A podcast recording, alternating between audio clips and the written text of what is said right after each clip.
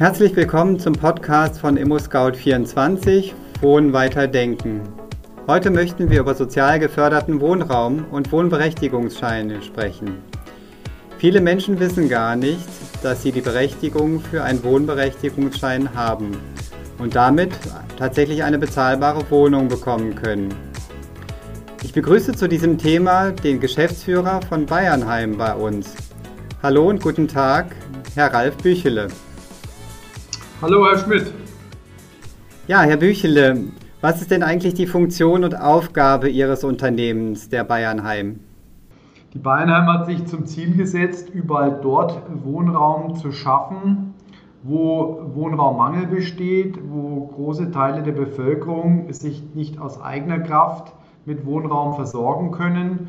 Überall dort will und soll die Bayernheim neuen Wohnraum schaffen, indem sie Wohnraum baut geht also wirklich darum, Neubau ähm, voranzutreiben und verschiedenste Arten von Wohnbedürfnissen auch zu erfüllen. Also das heißt, ähm, sowohl für Alleinerziehende, genauso aber auch für junge Arbeitnehmer, Familien mit Kindern oder auch Senioren. Alles Gruppen, alles Personen, alles Bevölkerungsschichten, die einen Wohnraumbedarf haben und teilweise eben aufgrund ihrer Einkommenssituation, aufgrund der, der Lage, denken Sie an die Ballungsräume, Schwierigkeiten haben, sich am Markt ausreichend selbst mit Wohnraum zu versorgen. Überall dort wollen wir helfen, wollen Wohnraum bereitstellen und das ist eben dieser geförderte Wohnraum, denn der ermöglicht es eben, einen Zuschuss zu bekommen und in dieses Marktsegment da steigt die Bayernheim ein und schafft dort Wohnraum in ganz Bayern. Okay, Sozialwohnungen ähm, oder der sozial geförderte Wohnraum ist in Deutschland ja je nach Bundesland zwischen 20 bis 30 Jahren festgeschrieben. Das hat jetzt äh, in der Historie dazu geführt, dass in den letzten Jahren Tausende von Sozialwohnungen aus der Sozialbindung gefallen sind. Der Bestand also solcher günstigen Sozialwohnungen hat sich in den letzten zwei Jahrzehnten massiv verringert. Äh, wäre es aus Ihrer Sicht nicht sinnvoll, wenn Städte die Wohnungsbestände ja aufkaufen, die aus der Sozialbindung fallen, anstatt komplett neu zu bauen? Also zunächst mal haben Sie absolut recht. Es ist tatsächlich so und es ist erschreckend, dass der Bestand an Sozialwohnungen, obwohl ja ständig auch neuer Wohnraum, auch neuer geförderter Wohnraum entsteht, dass unterm Strich zunächst mal tatsächlich ähm, trotz dieses Neubaus ähm, der Bestand sinkt, wie Sie richtig sagen, aufgrund ähm, des Rausfallens aus dieser Bindung. Und insofern zeigt das schon mal eindeutig, dass der Neubau massiv erweitert werden muss, beziehungsweise es muss noch mehr geförderter Wohnraum entstehen als bisher schon. Sie sprechen jetzt Lösungsmöglichkeiten an. Natürlich wäre es denkbar auch zu sagen, man kauft Bestände raus. Die Thematik ist hier nur, das ist extrem teuer. Denn Sie müssen sich ja in die Situation des Investors versetzen, der jetzt sagt, ich verkaufe. Sein Exit-Modell ist ja, den Wohnraum, die Fläche jetzt zu marktüblichen Preisen zu verkaufen. Und zwar so, wie ein privater Investor kalkulieren würde. Und damit würde der Einstandspreis für ein Unternehmen wie die Bayernheim extrem hoch sein. Denn dann könnten wir auch die entsprechenden Förderinstrumentarien nicht in dem Umfang nutzen. Und wir hätten zudem auch noch die Herausforderung, weil es eben Bestand ist, dass dieser Bestand häufig bei weitem nicht den Anforderungen entspricht, die wir heute haben. Und ich glaube, da kommen wir ganz schnell auch zu einem Thema, was ich hier nochmal adressieren will. Stichwort Image. Denn viele Wohnungen, die man so kennt aus dem Bereich von früher, sage ich mal ganz plump, sozialer Wohnbau, sind ja vom Image her auch sehr, sehr schlecht. Keiner möchte dort wirklich wohnen. Man sagt, die, die, die, das Umfeld ist weniger attraktiv, es gibt entsprechend soziale Brennpunkte. Und jetzt reflektieren wir das Bild aber mal in den Neubau, den die Bayernheim vorantreibt. Barrierefrei, höchste Energiestandards, hohe Ausstattungsqualitäten. Das ist ein ganz, ganz anderes Bild, ein ganz, ganz anderes Image, was wir hier vertreten und was wir auch vertreten wollen. Und das würden Sie natürlich, wenn Sie aus dem Bestand herauskaufen, der nicht saniert ist, der sehr teuer ist in der Relation, wo Sie erst auch noch investieren müssten in die Sanierung, das wäre eine sehr, sehr teure Lösung. Sie haben es ja zu Recht angesprochen, ähm, Sozialwohnungen oder Wohnungen mit einer Sozialbindung haben in der öffentlichen Diskussion oft nicht den besten Ruf. Aber wenn Sie jetzt diese neuen Wohnungen äh, Neubau, im Neubau erstellen, ähm, wer hat denn ganz konkret Anrecht darauf? Welche Kriterien gelten denn, um einen sogenannten Wohnberechtigungsschein zu erhalten? Also grundsätzlich kann jeder zunächst einmal einen sogenannten Wohnberechtigungsschein beantragen. Es gibt natürlich entsprechende ähm, Kriterien bei der Auswahl und auch Kriterien bei der Priorisierung. Denn es ist natürlich klar, wir haben nicht so viel äh, Wohnraum zur Verfügung, dass wir sämtliche Bedürfnisse dort decken könnten. Also insofern muss es eine Art von Auswahlverfahren geben. Und ein solches Auswahlverfahren ist ja vor allem die ein, das Einkommensniveau. Das ist schon mal ein wesentliches Kriterium. Und dann kommen eben Dinge wie Dringlichkeit hinzu, wenn ich zum Beispiel sage, fünfköpfige Familie ähm, mit, also Vater, Mutter mit drei Kindern, ähm, muss aus der Wohnung raus, hat noch nichts Neues, steht im Zweifel im schlimmsten Falle auf der Straße. Ähm, das sind solche Dringlichkeiten, die auch noch berücksichtigt werden. Aber grundsätzlich, ähm, wenn man mal von der einkommensorientierten Perspektive reinguckt, dann stellen wir am Beispiel von Bayern fest, dass fast 60 Prozent der Bevölkerung rein aus dem Einkommensbereich förderfähig wären. Und das ist etwas, was sehr, sehr wenige wissen. Und ist eigentlich schade, ähm, denn hier steht ein Instrument zur Verfügung, was wirklich helfen kann, aus meiner Sicht, diese Anspannung bei der Wohnraumsuche, insbesondere in den Ballungsräumen, aber auch eben im ländlichen Raum, ähm, zu entschärfen. Das heißt, es ist gar nicht nur der klassische Hartz-IV-Empfänger oder arbeitslose Menschen, die Anrecht auf einen Wohnberechtigungsschein und damit auch auf günstige Wohnungen haben, sondern tatsächlich auch ähm, vollverdienende Familien oder, oder äh, auch Alleinstehende. Absolut richtig. Also ich mache Ihnen mal ein Beispiel. Ähm, eine Familie ähm, mit drei Kindern, beide ganz normal berufstätig, in Summe ein Einkommen von über 100.000 Euro brutto, haben dennoch einen Anspruch auf einen solchen Wohnberechtigungsschein, weil ähm, zunächst mal nicht das Jahresbruttoeinkommen und damit dann auch das Jahresnettoeinkommen ähm, relevant ist und es wird sogenanntes bereinigtes Jahreseinkommen berücksichtigt. Das heißt also Aufwendungen auch beispielsweise für Lebens- oder Unfallversicherung, Aufwendungen für berufsbedingte Aufwendungen, meinetwegen auch Aufwendungen für den Kindesunterhalt, die werden noch abgezogen.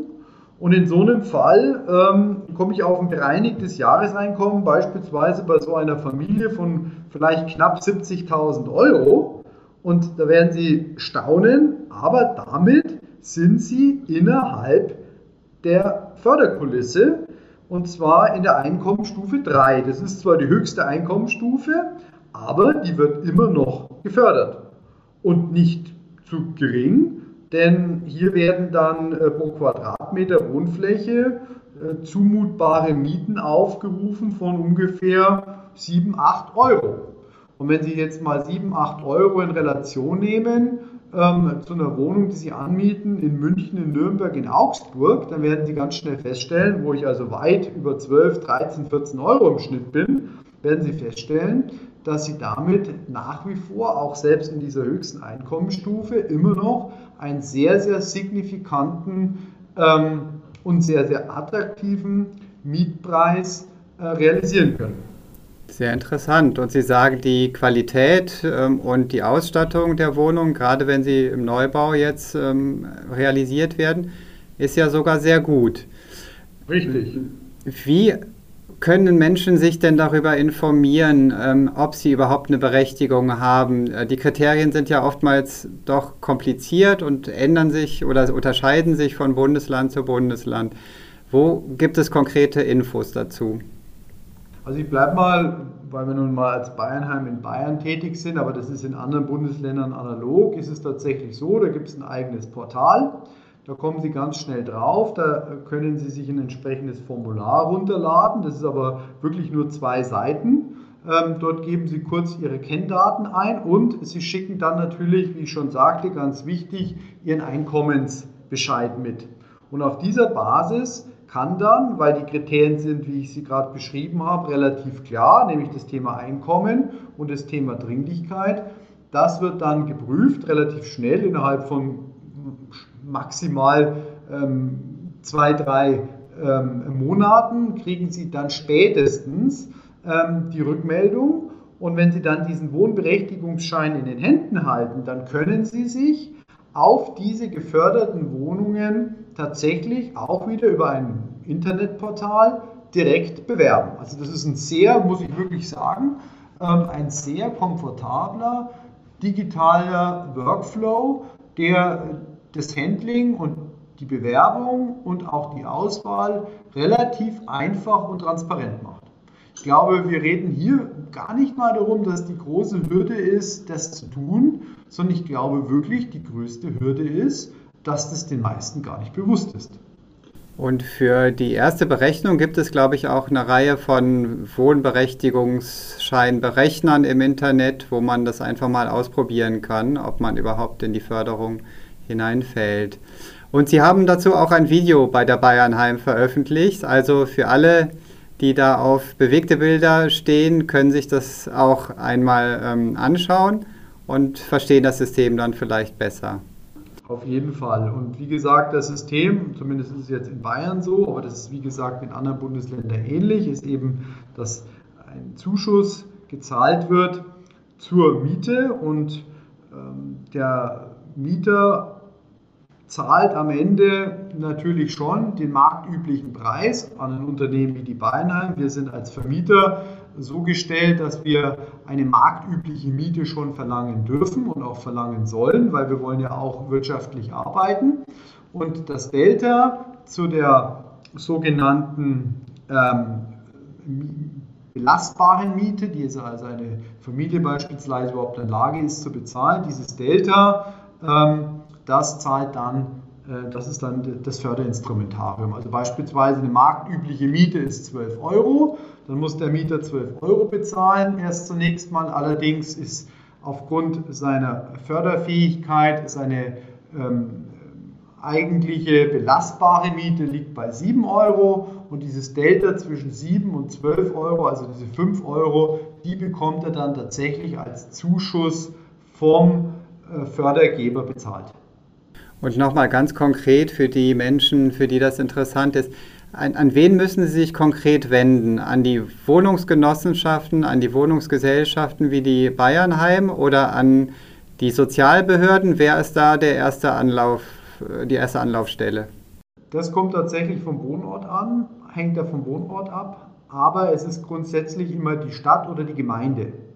Also der Wohnberechtigungsschein wird von der Stadt, also beispielsweise von der Stadt München, ähm, entsprechend ausgestellt. Oder wenn es eine Kommune ist, von der Kommune, das sind die Ansprechpartner. Wunderbar, dann würde ich äh, den Menschen tatsächlich mal empfehlen, das auszuprobieren. Auf jeden Fall. Und, und wie gesagt, ähm, sobald man den Schein in Händen hält, kann man sich über das äh, Vermietungsportal anmelden. Da sind sämtliche Wohnungen dann auch äh, sichtbar, die sozusagen verfügbar sind, die gefördert sind und verfügbar sind und äh, kann sich dann direkt wie auf einem ganz normalen Portal, wie auf einem ganz normalen Immobilienportal dann für diese Wohnungen bewerben. Sehr interessant, finde ich. Lassen Sie uns noch einen kleinen Ausblick, eine politische Perspektive mit reinnehmen. Ähm, die Stadt Hamburg setzt ja seit Jahren bereits im Neubau auf die sogenannte Drittelquote. Ähm, das Modell dort sieht vor, dass private Investoren nur dann öffentliches Bauland erhalten, wenn sie ein Drittel der neu gebauten Wohnungen eben in die Sozialförderung geben. Ist das aus Ihrer Sicht ein sinnvolles Modell, um bezahlbaren Wohnraum zu erhalten? Also absolut ist das ein entsprechendes Modell. Man kann es sogar noch weiterdenken. Gewisse Städte machen es sogar noch strenger, wie beispielsweise die Stadt München. Ähm, häufig sind es sogenannte städtebauliche Verträge, die abzuschließen sind. Nicht nur im Übrigen, wenn es um öffentliches Bauland geht, auch häufig, wenn überhaupt Baurecht zu schaffen ist. Also auch dann, wenn ein privater Investor auf eigenem Grundstück versucht, Baurecht zu bekommen. Ähm, auch da muss er häufig einen städtebaulichen Vertrag eingehen, wo er sich dazu verpflichtet, entsprechend auch einen Anteil im Bereich geförderten Wohnbaus zu realisieren. Das ist dann Teil des, des, der Vertragsbindung und das ist natürlich ein hervorragendes Instrument, um solche Quoten sicherzustellen. Die sind sehr, sehr unterschiedlich. Die Drittelquote ist üblich, es geht teilweise sogar noch weiter und ähm, da spielt natürlich auch so ein Unternehmen wie die Bayernheim äh, eine, eine signifikante Rolle, weil Sie können sich vorstellen, das ist natürlich für den privaten Investor, für den Projektentwickler der weniger attraktive Teil. Aber er muss ihn realisieren. Ähm, dagegen für uns, für die Bayernheim, wir sind ja nicht gewinnmaximierend unterwegs. Ähm, uns reicht es ja, wenn wir eine kleine Marge erzielen, die zumindest den Betrieb zu einer schwarzen Null führt. Und das schafft eine hervorragende Grundlage auch für eine Kooperation, für ein Kooperationsmodell, wo wir, die Bayernheim, mit einem privaten Investor größere Quartiersentwicklungen vorantreiben können, wo wir sagen, wir kümmern uns, wir übernehmen auch später den geförderten Wohnraum und der, der private Investor, der Projektentwickler, der geht ganz klassisch in den frei finanzierten Wohnungsbau. Jetzt sind Sie mit der Bayernheim ja sehr stark auch im Neubau äh, unterwegs. Ähm, gute Baugrundstücke sind aber in den Kommunen inzwischen Mangelware geworden. Es ist ja sehr schwer, ähm, inzwischen überhaupt noch gute Baugrundstücke zu finden. Die besten Lagen sind oft schon bebaut. Wie sollte denn eine gute kommunale Grundstückspolitik aus Ihrer Sicht aussehen, um den Wohnungsmarkt zu entlasten? Aber auch auf der anderen Seite stadtplanerisch auch behutsam vorzugehen. Denn wir haben ja auch Nachhaltigkeitsziele als Gesellschaft und wir wollen Städte und Gemeinden nicht komplett zubauen und die Böden versiegeln. Wie kann da ein Ausgleich passieren aus Ihrer Sicht? Also Sie sprechen ein spannendes Thema an. Ich hatte es gerade schon angedeutet. Ich glaube, die Lösung liegt tatsächlich in diesen größeren Quartiersentwicklungen. Das heißt, wir versuchen nicht zwanghaft kleine Flächen, Lückenschließungen durchzuführen, wo wir sehr starke Restriktionen auch häufig im Innenstadtbereich haben, sondern wir gehen bewusst ein Stück nach draußen, nicht direkt in die Ballungsräume, aber ich nenne es mal in die Speckgürtel, in die Landkreise, wir gehen in die Metropolregionen, also Metropolregion München, Metropolregion Nürnberg und treiben dort mit den verantwortlichen Kommunen größere Quartiersentwicklungen voran. Das ist meiner Ansicht nach etwas, was heute noch kaum berücksichtigt wird, weil häufig natürlich gerade auf Seiten der, der kommunalen oder auch der genossenschaftlichen Wohn, äh, Wohnraum, Wohnbaugesellschaften häufig die Ressourcen, die Kapazitäten fehlen für solche größeren Engagements. Aber in der Kombinatorik, ein Unternehmen wie die Bayernheim, die in ganz Bayern unterwegs ist, mit starken Partnern aus der Privatwirtschaft, lassen sich solche Quartiersentwicklungen hervorragend vorantreiben. Und sie schaffen damit eine ganz andere Perspektive, weil sie fangen an, Themen zu kombinieren. Damit schaffen sie auch einen städtebaulichen Mehrwert. Sie fangen an, Gewerbe, sie fangen an, geförderten Wohnraum, frei finanzierten Wohnraum mit zu kombinieren. Sie kombinieren das mit Kindergarten, mit, mit Infrastruktur, mit Begegnungsstätten. Sie schaffen damit von vornherein auch den Ausgleich zwischen den sozialen Schichten, vermeiden damit diese Clusterbildung. Und am Ende sind es Flächen und, und Entwicklungen, die auch sehr, sehr stark den Nachhaltigkeitseffekt natürlich berücksichtigen. Sie können bei so großen Quartieren mit ganz anderen Energiekonzepten rangehen beispielsweise mit einem Nahwärmenetz. Da rechnen sich plötzlich Konstruktionen bzw. Investments in GHD, also in kombinierte äh, Wärme-Energieerzeugungsanlagen. Da rechnet sich auch ein Nahwärmenetz. Das sind Dinge, die sind nur im größeren Maßstab skalierbar und machbar. Oder sie schaffen ganz gezielt auch Ausgleichsflächen innerhalb des Quartiers für Freiflächen, für Grünanlagen. Auch das ist in einem städtebaulichen, innenstädtischen Lückenschluss gar nicht möglich. Und da müssen wir hin. Da treiben wir den Weg auch ganz stark hin, auch aus Sicht der Bayernheim. Ich bin da momentan sehr, sehr stark unterwegs, auch mit äh, Versuch, Kooperationsmodelle mit der Privatwirtschaft hier voranzutreiben. Und das funktioniert im Übrigen hervorragend. Ich habe so den Eindruck, ganz ehrlich, dass die privaten Projektentwickler, Bauträger eigentlich gewartet haben schon fast, dass endlich mal auf Seiten des geförderten Wohnraums ein starker Partner da ist, der mit ihnen zusammen auch in der Lage ist, so größere Quartiere zu machen, der in der Lage ist, auch mal nicht nur lokal, sondern auch überregional, also in ganz Bayern in dem Fall zu agieren. Und ich bin gerade dabei, sehr, sehr viele solcher Kooperationen abzuschließen, beziehungsweise in, in, bin in, in Vorgesprächen und das tut sich momentan extrem positiv an.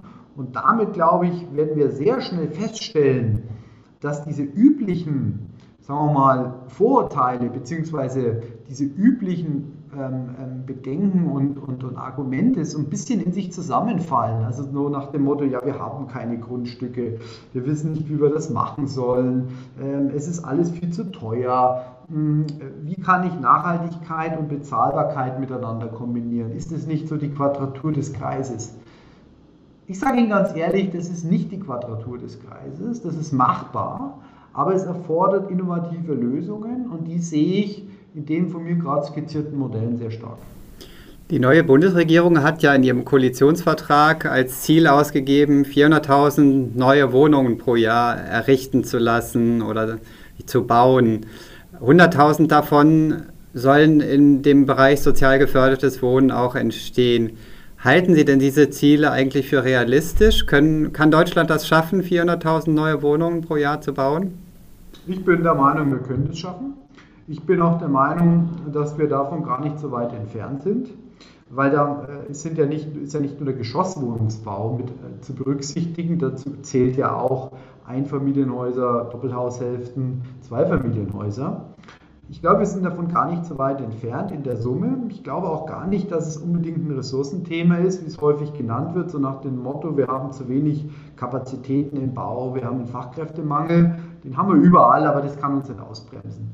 Ähm, ich glaube eher, es ist tatsächlich, es sind eher die 100.000 Wohnungen, die im Bereich geförderten Neubau entstehen sollen. Denn hier haben wir tatsächlich momentan ein Mismatch.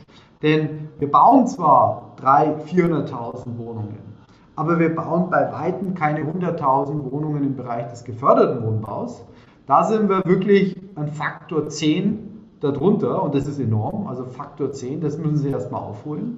Zeigt mir aber ganz deutlich, dass es auch im geförderten Wohnbau eben kein Ressourcen-, Kapazitäts- oder Kapitalproblem ist, sondern es ist eher eine Frage der Akteure und der innovativen Lösungsansätze, die es ermöglichen, diesen geförderten Wohnbau auch umzusetzen, transparent zu machen, zu vermarkten und eben auch für Investoren attraktiv zu gestalten. Und, und das, das ist genau unser Ziel bei der Bayernheim, hier eine Art Vorbildfunktion zu haben und zu zeigen, schaut mal, es geht doch. Man kann sehr wohl auch geförderten Wohnraum wirtschaftlich bauen, betreiben, entwickeln, das ist möglich. Wir sind hier so eine Art Vorbildsfunktion, aber es bedarf eben neuer Ansätze, neuer Kooperationsformen, neuere Entwicklungsansätze, Quartierslösung war das Stichwort. Ähm, und dann ist es sehr, sehr, sehr wohl möglich. Was würden Sie sich da ganz konkret von der Politik oder von den Verwaltungen wünschen, damit da noch mehr Aufmerksamkeit im, äh, im sozial geförderten Wohnraum landet ähm, und ja, die Ziele noch besser erreicht werden können? Also ich glaube, ganz wichtig ist, dass wir eine, eine sachliche und fachlich getriebene Diskussion führen, insbesondere wenn es auch um die Frage der Nachhaltigkeit geht im Sinne des Ressourcen- und Umweltschutzes. Also wir dürfen auf keinen Fall das in eine ideologiegetriebene Diskussion bringen, sondern wir müssen hart an der Sache diskutieren. Und ich sage Ihnen ganz ehrlich, eine, eine Holzfassade, die noch so ökologisch erscheint, die aber nach zehn Jahren komplett vergammelt und teuer erneuert werden muss, ist für mich nicht nachhaltig und ist auch nicht ökologisch. Und dasselbe ist der schönste Tiefgaragenstellplatz mit einer tollen E-Ladeinfrastruktur ist auch nicht nachhaltig und ökologisch, wenn er gar nicht gebraucht wird. Weil entweder die Mieter gar kein Fahrzeug haben oder sich ein Elektrofahrzeug gar nicht leisten können. So, und das sind einfach Themen, da müssen wir aufpassen, dass wir nicht aufgrund von ideologisch getriebenen ähm, Prämissen uns in solche Themen reinreiten lassen, die am Ende sehr, sehr teuer sind. Denn gerade die zwei Beispiele, die ich genannt habe, ähm, die machen Wohnbau nämlich extrem teuer und bringen uns aber am Ende nicht wirklich den gewünschten Effekt.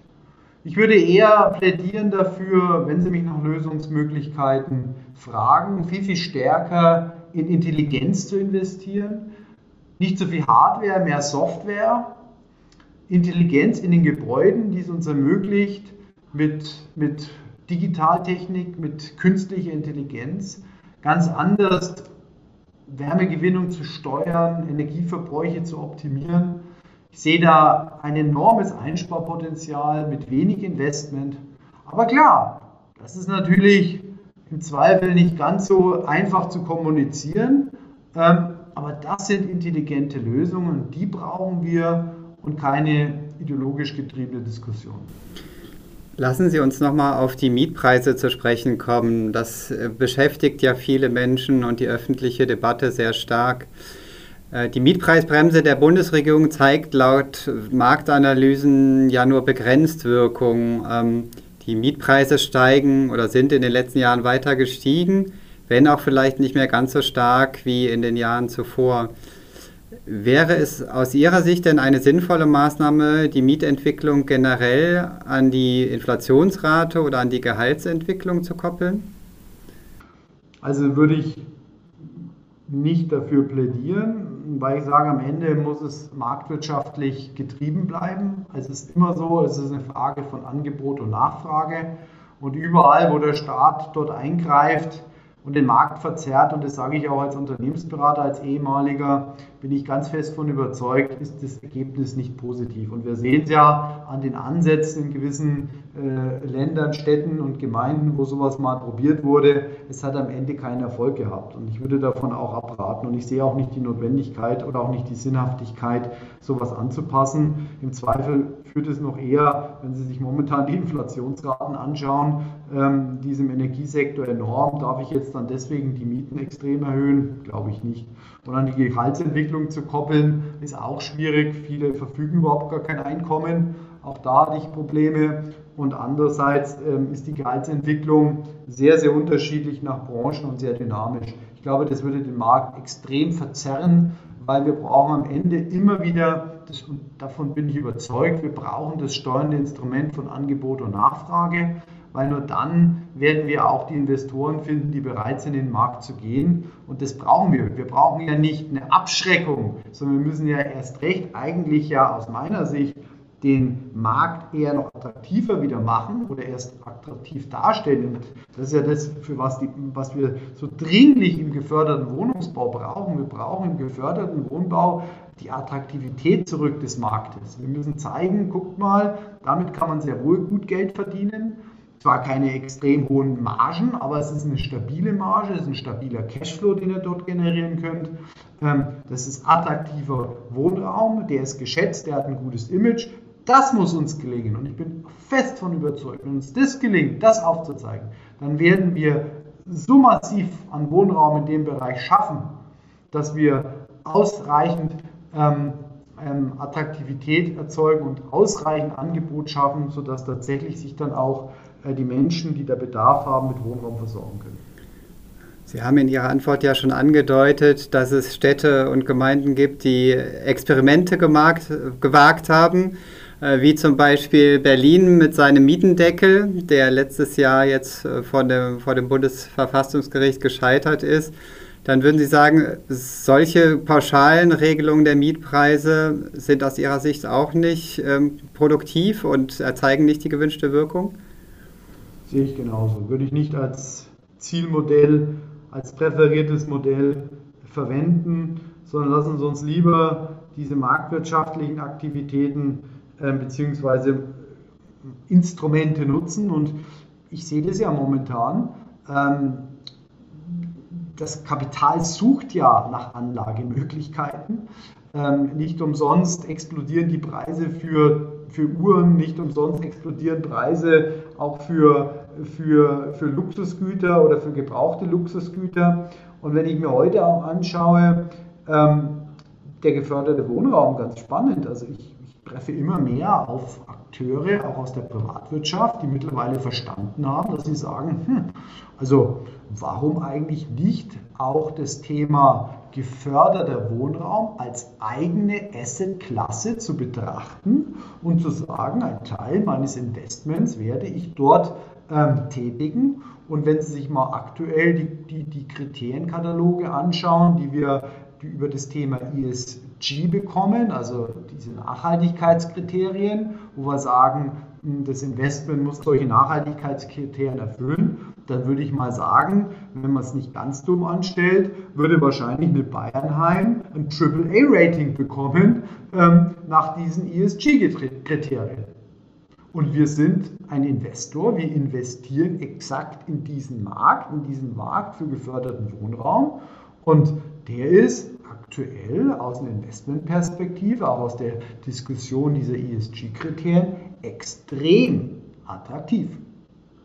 Noch ein Experiment, auch aus der Hauptstadt Berlin. Ähm, da gibt es ja nun auch die Initiative Deutsche Wohnen und Co. enteignen mit einem Volksbegehren, ähm, das äh, ein Großteil der Berlinerinnen und Berliner oder zumindest die Mehrheit äh, befürwortet hat. Halten Sie es denn generell für eine sinnvolle Überlegung, privatwirtschaftliche Wohnungsbestände wieder zurück in die öffentliche Hand zu holen? Das wäre ja mit Kosten in Milliardenhöhe für die Steuerzahler verbunden. Erstens das. Zweitens, wie ich schon anfänglich gesagt habe, ist es wahrscheinlich auch nicht nur in Summe ein Riesenbetrag, sondern es ist natürlich auch ähm, aus meiner Sicht sehr, sehr teuer, weil sie kaufen Altbestände, sie müssen sanieren, sie müssen dem Investor seine volle Marge bezahlen, die er erwartet. Und wenn Sie sagen, Sie wollen das über eine Enteignung vorantreiben, also dann stelle ich mir schon die Frage, wo wir leben, weil das hat dann mit Marktwirtschaft auch nichts mehr zu tun. Und insofern lassen Sie das, das Thema geförderten Wohnraum sehr wohl ähm, in marktwirtschaftlichem Umfeld spielen, aber schaffen Sie für Unternehmen wie die Bayernheim schaffen sie entsprechende innovative Modelle und Lösungen. Mobilisieren wir lieber das verfügbare Kapital, was da gern investieren möchte. Wir sollten den Wohnraum insofern attraktiv machen als Assetklasse. Ähm, lassen Sie doch äh, den Investor 1, 2, 3 Prozent Marge verdienen. Was ist denn da schlimm dran? Ähm, das ist das, was nach vorne treibt. Wir brauchen dafür nicht Milliarden an Steuergeldern, ähm, die sind besser eingesetzt, wenn ich sage, ich schaffe in der Wohnraumförderung gewisse Anreize durch Zuschüsse, durch äh, vergünstigte Darlehen, genau das, das, was wir ja auch in anderen Segmenten kennen. Aber bitte, bitte behalten Sie die marktwirtschaftlichen Instrumente am Leben. Das ist doch ein wunderbares Schlusswort. Dann, Herr Büchle, bedanke ich mich vielmals für das spannende Gespräch. Herr Schmidt, ich bedanke mich bei Ihnen, hat mir Spaß gemacht und ich kann hier nur äh, ganz herzlich nochmal einladen, auch auf die Homepage von, von unserem Unternehmen zu gucken, auf die Homepage der Bayernheim und natürlich stehe ich gerne auch für Diskussionen und Austausch gerne weiterhin zur Verfügung. Vielen Dank, Herr Büchele.